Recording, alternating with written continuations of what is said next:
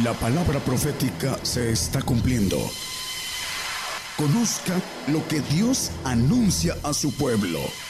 Bienvenidos a su programa, Gigantes de la Fe. Gigantes de la Fe. Eh, buenas noches, hermanos. Dios les bendiga a todos. Este, doy gracias a Dios por estar aquí, por la vida de los presentes y de todos aquellos que nos escuchan. Y un saludo para los presentes y también para eh, los que nos escuchan por la radio, televisión y por internet, por los diferentes canales. Un saludo a todos. Bueno, eh, esta noche voy a hablar del misterio de la piedad. Eh, está relacionado con el misterio. Dice que este misterio de la piedad es grande. Hay dos grandes misterios en la Biblia. El misterio de la piedad que tiene relación con el misterio de la Iglesia. Eh, vamos a ver, este, están íntimamente relacionados estos dos misterios. Vamos a, a, ver que el misterio dice en Efesios 5:32. Dice, este misterio grande es, mas yo digo esto con respecto a Cristo y a la Iglesia. Bueno, dice misterio grande. Misterio es algo escondido, escondido por Dios en su palabra. Y grande, ¿por qué? Porque contiene promesas grandes, dice que grandísimas y, eh, grandísimas y preciosas promesas. Dice, con, dice eh, más yo digo esto con respecto a Cristo y a la Iglesia. Bueno, eh, dice que Cristo se entregó por su Iglesia y la amó y esa entrega que se hizo por amor, el camino que el Señor recorrió, que es la piedad, va a desembocar en que nosotros, si hacemos ese camino, si recorremos el camino que Él nos dejó como ejemplo, vamos a estar integrados ahí en la, en la iglesia, como, como hijos, como hijos, como ángel de Jehová Todopoderoso. Bueno, el misterio de la iglesia es que Él se entregó por amor Vamos a primera de Timoteo 3, 16. Dice, y sin contradicción, grande es el misterio de la piedad. Dios ha sido manifestado en carne, ha sido justificado con el Espíritu, ha sido visto de los ángeles, ha sido predicado a los gentiles, ha sido creído en el mundo, ha sido recibido en gloria. Bueno, dice grande misterio de la piedad está escondido, el misterio está escondido por Dios. Necesitamos los espíritus del Señor y el espíritu del Padre para decodificar ese misterio. El Señor, el espíritu del Señor nos abre los sentidos del alma y el espíritu del Padre los sentidos del espíritu para escudriñar lo profundo, el misterio. ¿Y por qué es grande? Bueno, es grande porque contiene a través del trabajo que está contenido en el misterio de la piedad, que es acción. La piedad es la acción de la misericordia, haciendo lo que Dios eh, nos manda en su palabra. Va, vamos a descubrir este misterio de la piedad y vamos a alcanzar las grandes y preciosas promesas que tiene en su palabra. Eh, vamos a Juan 13, 15. Dice, porque ejemplo os he dado para que como yo os he hecho, vosotros también hagáis. Bueno, ¿cuál fue lo que hizo el Señor? Dice, dice que Dios ha sido manifestado en carne. Dios, el Señor, dice que el verbo, el verbo era carne, eh, el verbo, perdón, Dios, eh, el verbo era Dios y el verbo era con Dios. Y ese verbo que era el Señor, dice, ha sido manifestado en carne. El Señor se despojó de su, de su divinidad, de su inmortalidad, y se hizo carne como hombre y vino a darnos ejemplo, a recorrer un camino. Dice, ha sido justificado del Espíritu. Dice que el Señor nació en un pesebre pobre, este, y siendo ya de una edad como de 12 años, dice que el niño crecía y se, eh, crecía y se fortalecía en espíritu. Dice, fue justificado en el espíritu. Bueno, el Señor fue, pasó en el desierto 40 días este, fue tentado, recibió los espíritus de Dios, dice que después de que fue tentado, los ángeles le servían. Ha sido visto de los ángeles, predicado a los gentiles. El Señor predicó tres años y medio. Dice que vino a dar luz a los gentiles y anunciar juicio, padecimiento y muerte. Dice, y ha sido creído en el mundo.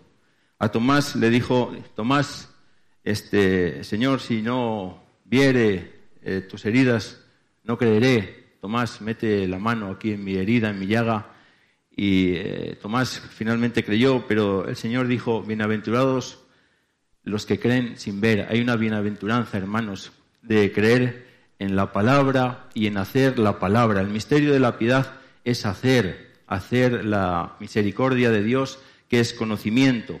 Primero, humillación. Alcanzamos, nos humillamos y alcanzamos el perdón de Dios. Y Dios, a través de, ese trabajo y del conocimiento de, de su palabra, vamos, nos permite trabajar para Él a través del Espíritu del Señor y después del Espíritu del Padre. Dice, ha sido predicado en el mundo y ha sido recibido en gloria. El Señor predicó tres años y medio su ministerio aproximadamente, padeció en la cruz y murió y resucitó. Ese es el ejemplo que nos dejó, un ejemplo de trabajo y de padecimiento. Y murió y resucitó dice que si no creemos en la resurrección, vana es nuestra fe. Todo eso es el, ejemplo que el Señor nos dejó. Y el misterio de la piedad es hacer lo que Él hizo, ese trabajo, ese trabajo con potencia de Dios. Vamos a verlo. Dice segunda de Pedro 1, 3 y 4.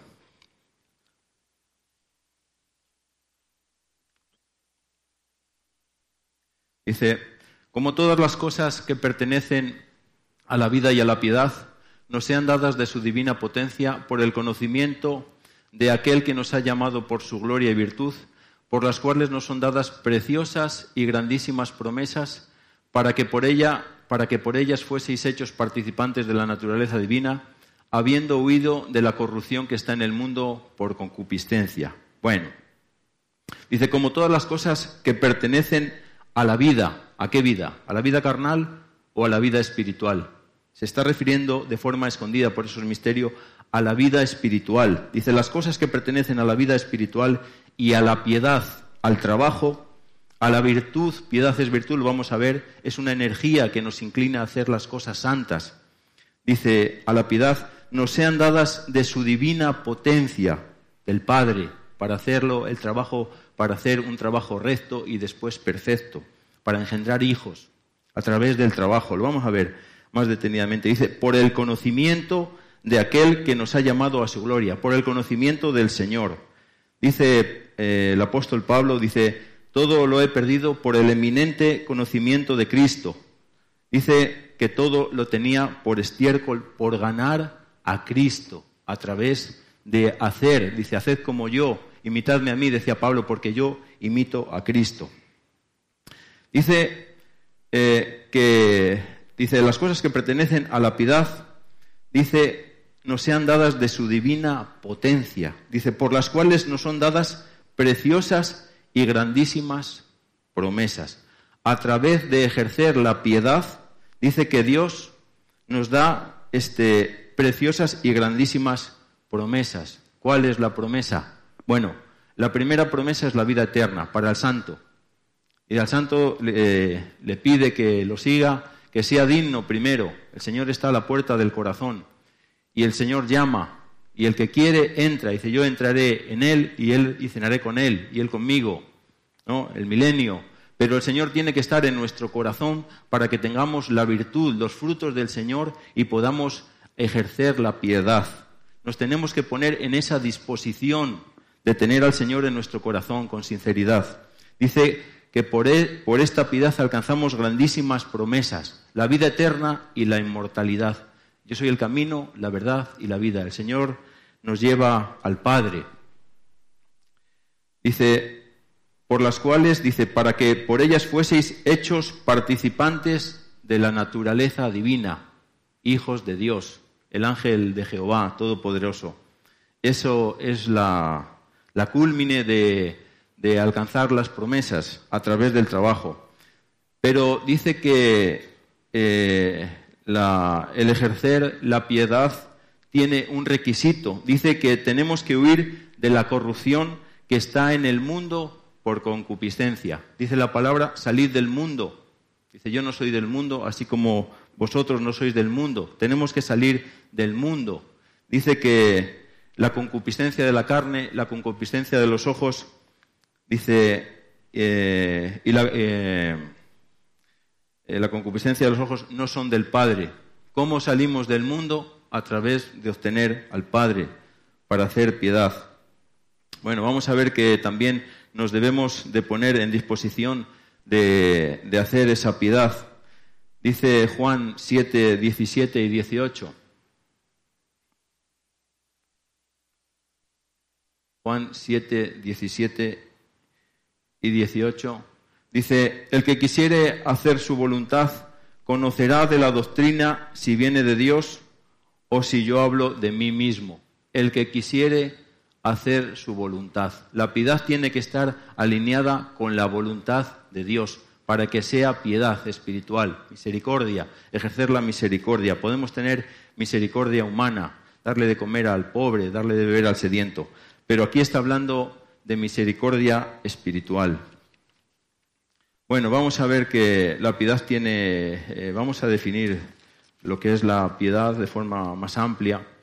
Dice que la piedad es virtud, es poder, es energía, es amor de Dios. Dice que inspira, dice virtud que inspira por el amor de Dios en nosotros tierna devoción hacia las cosas santas y por el amor al prójimo actos de amor y compasión el amor que viene del Señor, la caridad, y el amor que viene del Padre, para compadecernos, eh, para que tengamos compasión, igual que el Señor tuvo compasión de nosotros, después del estado vil en que nos hallamos como pecadores allá en el Edén, cuando el pecado, el pecado, el pecado entró en nosotros, adquirimos una condición de vileza, de miseria, ¿no? de muerte. Estábamos muertos y el Señor vino este, del corazón, dice que el Señor fue enviado del corazón de Dios con potencia para sacarnos de esa, de esa situación de vileza y de muerte. Dice que eh, también es cariño e inclinación por las cosas santas. Es misericordia, es benignidad y bondad, es compasión hacia los demás. Bueno, misericordia, benignidad, bondad, son frutos del Señor. En definitiva, dice que la piedad es una energía que viene de parte de Dios, que nos da poder, que es amor de Dios en nosotros para realizar actos de amor y compasión por el prójimo. Bueno, y vamos a, ver qué es, eh, la piedad es virtud, es, eh, viene virtud de Dios, que es poder, dice virtud, poder de Dios o potestad para obrar. Si no tenemos la virtud de Dios, en nosotros, que viene a través de sus espíritus, del Espíritu del Señor y del Espíritu del Padre, no podemos obrar piedad.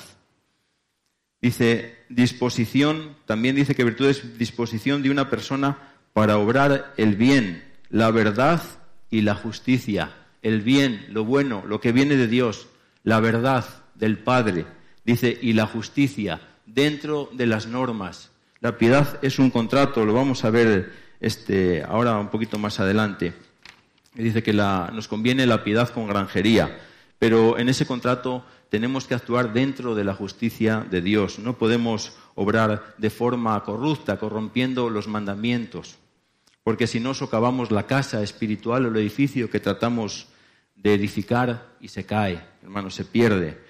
Gálatas 5, 22 y 23. Dice, mas el fruto del Espíritu es caridad, gozo, paz, tolerancia, benignidad, bondad, fe. Bueno, antes leíamos que eh, dice que la piedad es benignidad, es bondad, también es mansedumbre, eh, bondad que es eh, benigno, bondad dice virtud para hacer el bien, es un fruto de parte del Espíritu del Señor, el Espíritu del Señor en nosotros crecido, crecido obra frutos. Cuando nosotros comemos un fruto, una manzana, eh, nos da una energía para trabajar, para leer, para estudiar.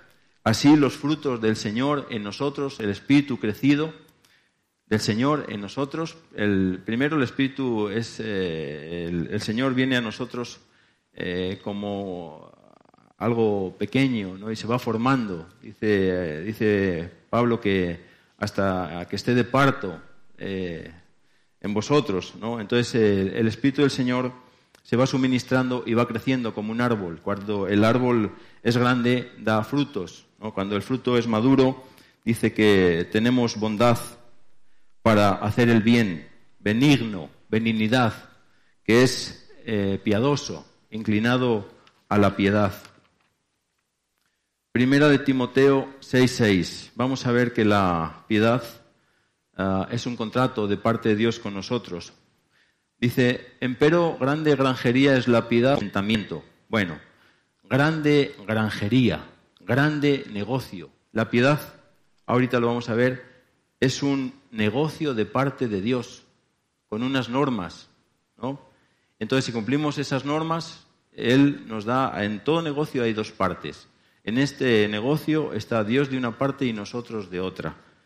Este, y en ese contrato Dios es el que pone las normas. Vas a hacer esto, vas a cumplir mis mandamientos y vas a ser santo, vas a ir al reino y vas a tener vida eterna.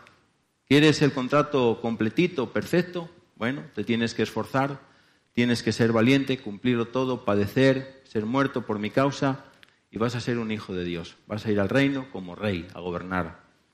Bueno, dice que eh, grande granjería es la piedad con contentamiento. Otro requisito, hermanos.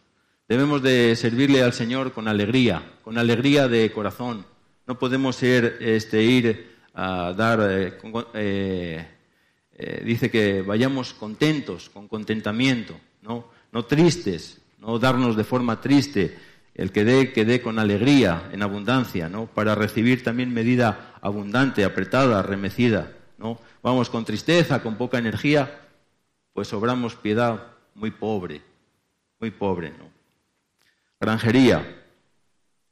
Dice que grande es la piedad con granjería. Bueno, la granjería dice que es ganancia, negocio, beneficio, rendimiento, lucro, logro. Bueno, entonces la piedad es un negocio en el cual este, tenemos un gran beneficio, hermanos, un gran beneficio. Dice beneficio que se obtiene del trabajo, de las haciendas de campo y venta de sus frutos o ganado. Bueno, esto es en lo material. En lo espiritual dice beneficio que se obtiene del trabajo, de nuestro trabajo espiritual. ¿Para qué? Para alcanzar la vida eterna, para ir al reino. Dice que también es ganancia que se obtiene de un negocio. Lo que estamos describiendo aquí es que la piedad es un negocio. Dice, eh, otra descripción dice negocio, acuerdo de voluntades expresado en un contrato dentro de la ley. Bueno, son características de ese contrato. La piedad es un contrato y dice acuerdo de voluntades. Dice que la santificación, la voluntad de Dios es nuestra santificación. Bueno, la voluntad de Dios es que nos alineemos en su voluntad. Tiene que ser así, no hay otro camino para hacer, eh, para trabajar para Él dice expresado en un contrato. El contrato está en la palabra. Aquí están todas las normas. Dice, dentro de la ley. El Señor no hace contratos fuera de la ley, porque es perfecto. La ley de Jehová es perfecta, que vuelve el alma.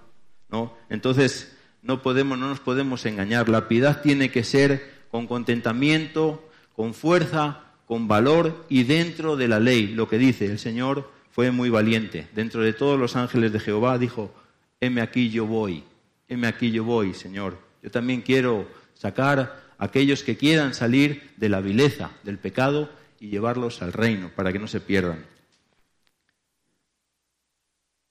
Vamos a ver eh, Isaías 53, 11 y 12. Hablando del Señor, dice, del trabajo, del trabajo de su alma verá y será saciado con su conocimiento justificará mi siervo justo a muchos, y él llevará las iniquidades de ellos. Por tanto, yo le daré parte con los grandes, y con los fuertes repartirá despojos, por cuanto derramó su vida hasta la muerte, y fue contado con los perversos, habiendo él llevado el pecado de muchos y orado por los transgresores. Bueno, dice del trabajo de su alma, de la piedad, de la piedad que tuvo el Señor. Dice, del trabajo de su alma verá y será saciado. De ese trabajo que el hombre, que el, perdón, que el Señor vino a hacer como hombre, antes él era hijo, ahora es padre, Padre eterno, príncipe de paz, cabeza de la iglesia, cabeza de los que van a ser hijos. Dice que de su trabajo alcanzó la categoría de Padre, segundo ser divino de todos. Dice, dice con su conocimiento, necesitamos también conocimiento. Misericordia son dos cosas. La misericordia viene de miseri, miseria y cordis, del corazón, y cordia, que es acción, es, eh, eh, cordia es eh, tener conmiseración, compasión de aquel que es vil, que no puede, no puede salir de su estado, ¿no? Dice, por tanto yo le daré parte con los grandes, con los reyes, que son los grandes. Bueno, también dice, dice, por cuanto derramó su vida hasta la muerte, se derramó, se dio en todo el Señor. Así nos pide que derramemos nuestra vida, no solo nuestros bienes, sino toda nuestra vida, que se la dediquemos con intensidad, la parte que podamos. No nos va a pedir más allá de lo que podamos, pero lo que podamos sí. Y lo que dejemos de darle, eso es lo que perdemos es lo que perdemos allá. Aquí le damos todo, allá nos da todo. Nos damos en parte, nos va a dar parte. Nos damos en poco, pues como muchos seremos salvos. Bueno, dice que fue contado entre los perversos, habiendo él llevado el pecado de muchos y orado por los transgresores. La oración, la oración trae suministro del Espíritu del Señor y trae también virtud para obrar. Lo vamos a ver más adelante. Y vamos a ver que el primer eh, negocio de la piedad, la primera eh, cláusula es la santificación, que seamos dignos del Señor. Hay que amarle más, dice el que ama más padre, madre, hijo, hija más que a mí, no es digno de mí, la dignidad. Dice, y el que no toma su cruz y me sigue, la cruz, padecimiento, que va a terminar en muerte. Dice, y el que no me sigue, el que me sigue no andará en tinieblas. Bueno, ese es el primer negocio, ¿no? La santificación. Segunda de Corintios 9, perdón, el primer negocio de ese tramo, de ese camino. Segunda de Corintios 9, 7. Dice, cada uno dé como propuso en su corazón, no con tristeza o por necesidad, porque Dios ama el dador alegre. Dios ama al que da con alegría de corazón. Dios ama al dador alegre. Dice que sobrellevemos los unos las cargas de los otros. Bueno, primero este, damos lo material para recibir lo espiritual. Damos lo material y recibimos misericordia de Dios, porque Dios ama, ama al dador alegre, ama al santo, Dios ama al santo, al que se da.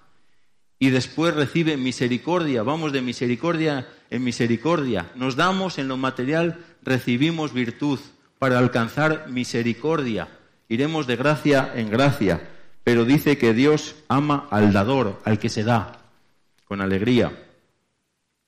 Lucas 2:49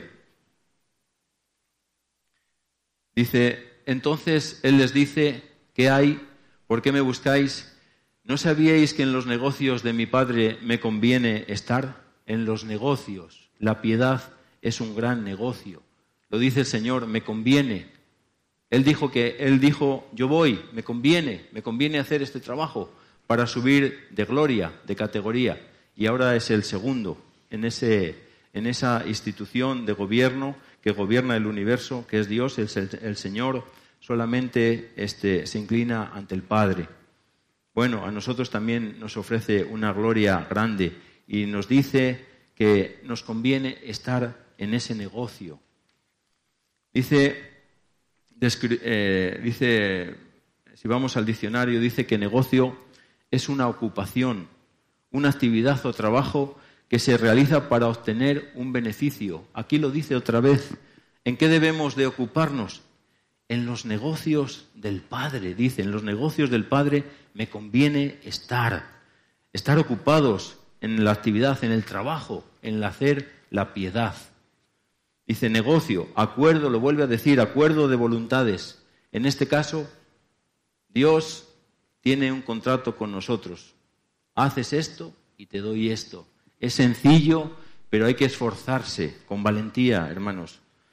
Segunda de Timoteo 13, perdón, segunda de, eh, segunda de Timoteo 3:12. Vamos a ver otros requisitos. Hay varios requisitos dentro de este contrato. Dice, y también todos los que quieren vivir piamente en Cristo Jesús padecerán persecución. Vivir piamente. Eh, vivir haciendo lo que nos manda el Señor. Sacar de la miseria aquel que quiere salir a través de su conocimiento. Dice que padecerán persecución. Vamos a ser perseguidos. El hermano eh, aquí presente lo viene diciendo desde hace 30 años y cada vez se acerca más. Vamos a ser perseguidos por su causa y muertos. Y se necesita valentía también para eso, hermanos. Mateo 5:10 dice, bienaventurados los que padecen persecución por causa de la justicia, porque de ellos es el reino de los cielos. Bienaventurado, tres veces feliz, aquel que padece persecución por causa de las leyes de Dios, porque las cumple, no solo las entiende, no solo las habla, sino que las hace. Eso es, dice, por causa de la justicia, porque de ellos es el reino, el premio. Bienaventurado el que padece sufrimiento para ir al reino. Una cláusula, Mateo 5:11. Aquí viene otra, dice, bienaventurados sois cuando os vituperaren y os persiguieren y dijeren de vosotros todo mal por mi causa mintiendo. Nos van a ver mal y van a decir, eh, van a decir sobre nosotros mentiras. ¿Para qué? Para matarnos. Somos cristianos, somos infieles. Dice hay un libro de otra fe que dice que donde hallares un infiel, si no se convierte, corta de la cabeza. Van a, van a blasfemar sobre nosotros, hermanos, y nos van a matar. Salmo 4.3. Otra cláusula. Dice, sabed pues que Jehová hizo apartar al pío para sí. Jehová oirá cuando yo a él clamare. Bueno, otra cláusula. Dice que Jehová apartó al pío, al que hace piedad, para él. Jehová oirá cuando yo clamare, cuando yo orare, cuando estemos, cuando hagamos eh, piedad, misericordia, cuando hagamos misericordia, cuando hacemos misericordia, Jehová nos oirá. Dice que clamaremos a Él y Él nos oirá. A través de la oración, la virtud, y nos oirá. Empezamos a declarar esas cosas a través de nuestra boca, esa virtud que sale a través de la piedad, en el hablar, a través de las manos. Energía de Dios para bendecir. Tito 2.12. Dice, Tito 2.12, enseñándonos que renunciando a la impiedad y a los deseos mundanos, vivamos en este siglo templada, justa y píamente. Bueno, renunciando a la impiedad, al hombre, renunciando a la maldad, viene a decir. ¿Qué tenemos que buscar? Lo bueno de Dios. Dice, y los deseos mundanos. Tenemos que salir de los deseos del mundo, hermanos. Tenemos que salir de forma completa, porque si no, pues nos quedamos a medias, nos quedamos en la santificación y somos llamados a la promesa grande, a ser hijos. Dice que vivamos de forma templada, la templanza, el valor, de forma justa, conforme a las leyes de Dios y píamente, haciendo el trabajo que el Señor nos encomendó, haciendo como Él hizo. Romanos 9, 18. Aquí viene otra premisa. Dice, de manera que del que quiere tiene misericordia y al que quiere endurece. Del que quiere, el Señor siempre quiere, el Señor está a la puerta y siempre dice que llama. Y el que quiere abrirle el corazón, entra. Y cuando el Señor llama y no le abrimos el corazón, nos endurece. Y en vez de hacer piedad, nos, volvemos impíos, hacemos lo malo, hermanos. Filipenses 4:14. Otro requisito. Dice, sin embargo, bien hicisteis que comunicasteis juntamente a mi tribulación. Bueno, la comunicación, la comunicación, el darse, el darse en lo material, para que los que llevan las cargas espirituales puedan obrar. Dice, bien hicisteis.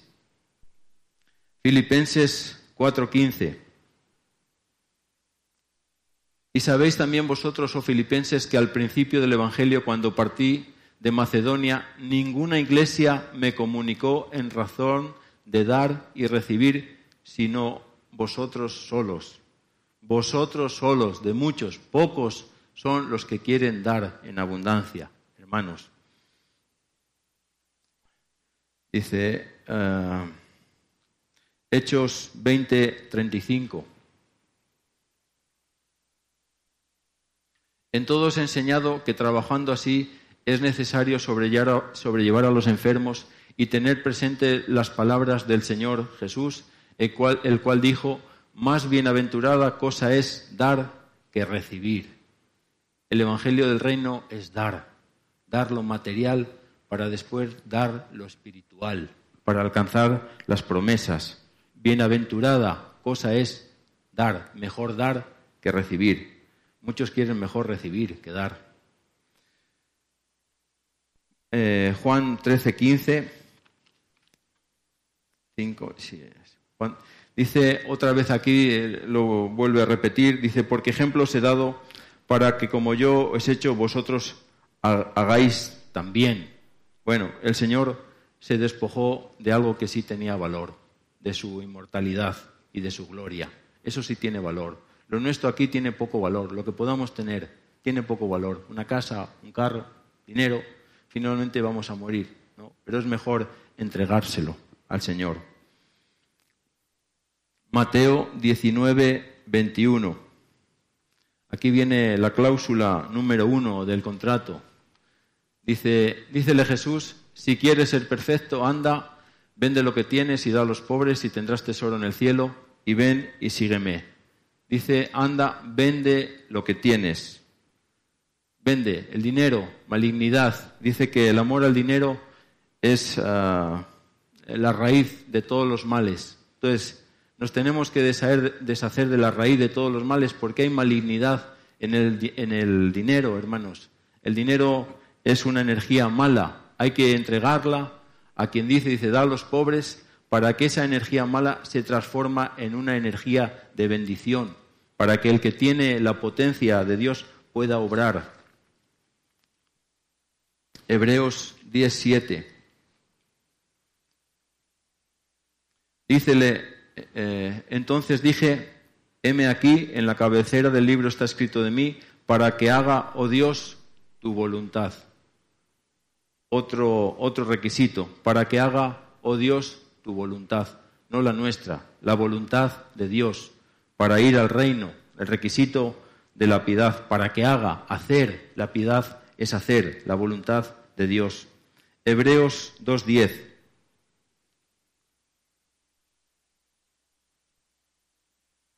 porque convenía que aquel por cuya causa son todas las cosas y por el cual todas las cosas subsisten, habiendo de llevar a la gloria a muchos hijos, hiciese consumado por aflicciones al autor de la salud de ellos. Bueno, dice, porque convenía, convenía llevar a la gloria a muchos. ¿Para qué hacemos la piedad? Para llevar a la gloria a muchos, a muchos hijos. Dice, hiciese consumado por aflicciones. La piedad nos va a llevar a ser afligidos, hermanos, a sufrimiento, por causa del Señor. Juan 4, 36 al 38. Otro requisito, segar. Dice, y el que siega recibe salario y allega fruto para vida eterna, para el que siembra también goce y el que siega. Bueno, la siega Dice que unos labran y otros siegan. Nosotros entramos en las labores de los que labran. Pero segar, segar tiene paga de vida eterna. El que labra no tiene paga de vida eterna, tiene una paga menor que es el paraíso. Juan 8:35 dice, y el siervo no queda en casa para siempre, el hijo es el que queda en casa, el que ciega. Mateo 16:21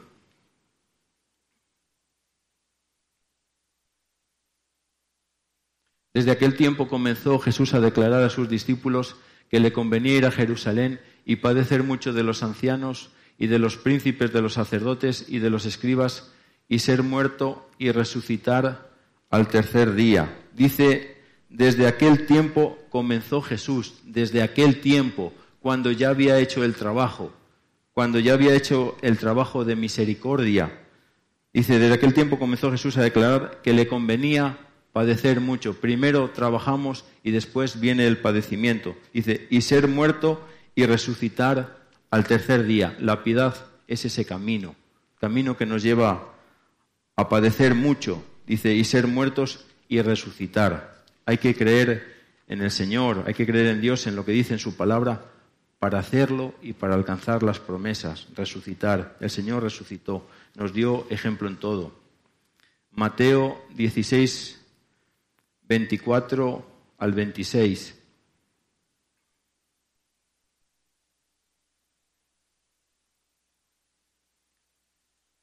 Entonces Jesús dijo a sus, discípulos, si alguno quiere venir en pos de mí, niéguese a sí mismo y tome su cruz y sígame. El siguiente, el, el 25. Porque cualquiera que quisiere salvar su vida la perderá, y cualquiera que perdiere su vida por causa de mí la hallará. Dice, porque ¿de qué aprovecha el hombre si granjeare todo el mundo y perdiese su alma? ¿Qué recompensa dará el hombre por su alma? Bueno, aquí hay varios requisitos. Si alguno quiere venir en pos de mí, niéguese a sí mismo, niéguese a sus intereses personales, a sus intereses que tiene en el mundo. ¿Para qué? para hacer la voluntad, para obrar misericordia y piedad. Dice, tome su cruz y sígame. Dice, porque el que perdiere su vida por causa de mí, la hallará. Juntadme mis santos, los que hicieron pacto, contrato conmigo con sacrificio. ¿Para qué? Para ir al reino. Vamos a perder la vida por él, pero la paga, el destino es el reino, como hijos adoptivos o como hijos legítimos. Dice, ¿qué aprovechará al hombre si granjeare todo el mundo? ¿De qué le aprovecha al hombre los negocios del mundo si va a perder su alma? De nada. No aprovecha, no tiene aprovechamiento, ni siquiera para el salvo. Es una paga efímera por un tiempo y después dice que no habrá más recuerdo de ellos. El contrato bueno de parte de Dios es hacer la piedad. Ya por último, este, eh, Segunda de Pedro, vamos a, para cerrar, segunda de Pedro 1, 3 eh, y 4.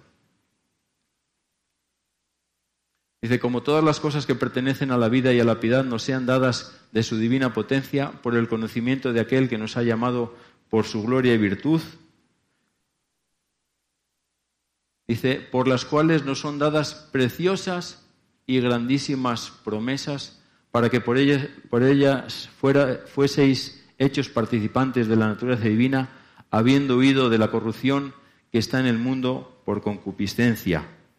Dice que nos ha llamado por su gloria y virtud, por su poder. Dice, por tal, dice, nos son dadas preciosas y grandísimas promesas. ¿Cuál es la promesa? Ser hecho hijo de Dios, el santo administrador, ir al reino como santo, como administrador o como hijo legítimo, como rey, con vida eterna para el santo y con inmortalidad. Es grande de entender. Dice que no podemos entender el amor de Cristo, que excede nuestro conocimiento, nuestro entendimiento. Cuando estemos del otro lado lo vamos a entender. Juan 17, 22.